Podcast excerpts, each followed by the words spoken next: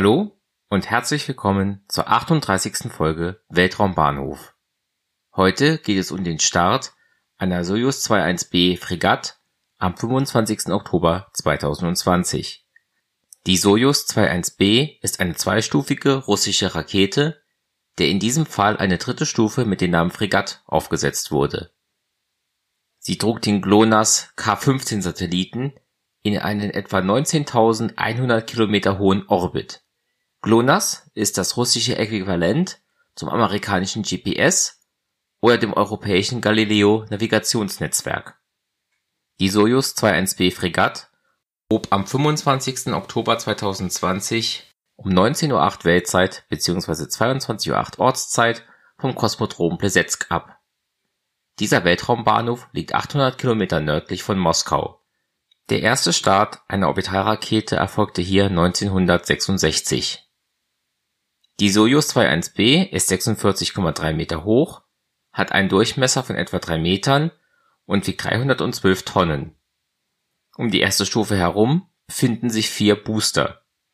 Diese sind 19,6 Meter hoch, haben einen Durchmesser von 2,7 Metern und tragen jeweils 39 Tonnen hochreines Kerosin und flüssigen Sauerstoff jeder Booster verbrennt seinen Treibstoff innerhalb von zwei Minuten in einem RD-107A-Triebwerk, wobei zusammen 3360 kN Schub erzeugt werden. Die erste Stufe selbst ist 27,1 Meter hoch und trägt 90 Tonnen Kerosin und Sauerstoff.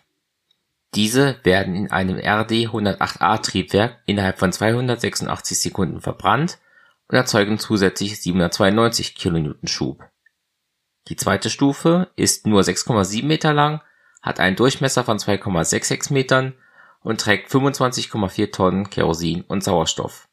Das RD-0124-Triebwerk brennt dann viereinhalb Minuten und produziert 300 kN Schub.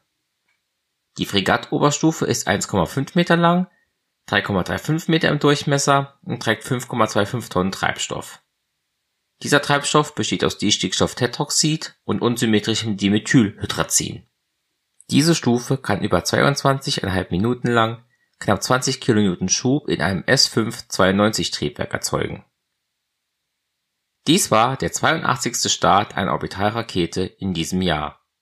Der letzte Start, die Falcon 9 aus Folge 37, lag dabei einen Tag, drei Stunden und 37 Minuten zurück der letzte Start einer Soyuz 21B erfolgte am 28. September, darüber hatte ich in Folge 31 gesprochen.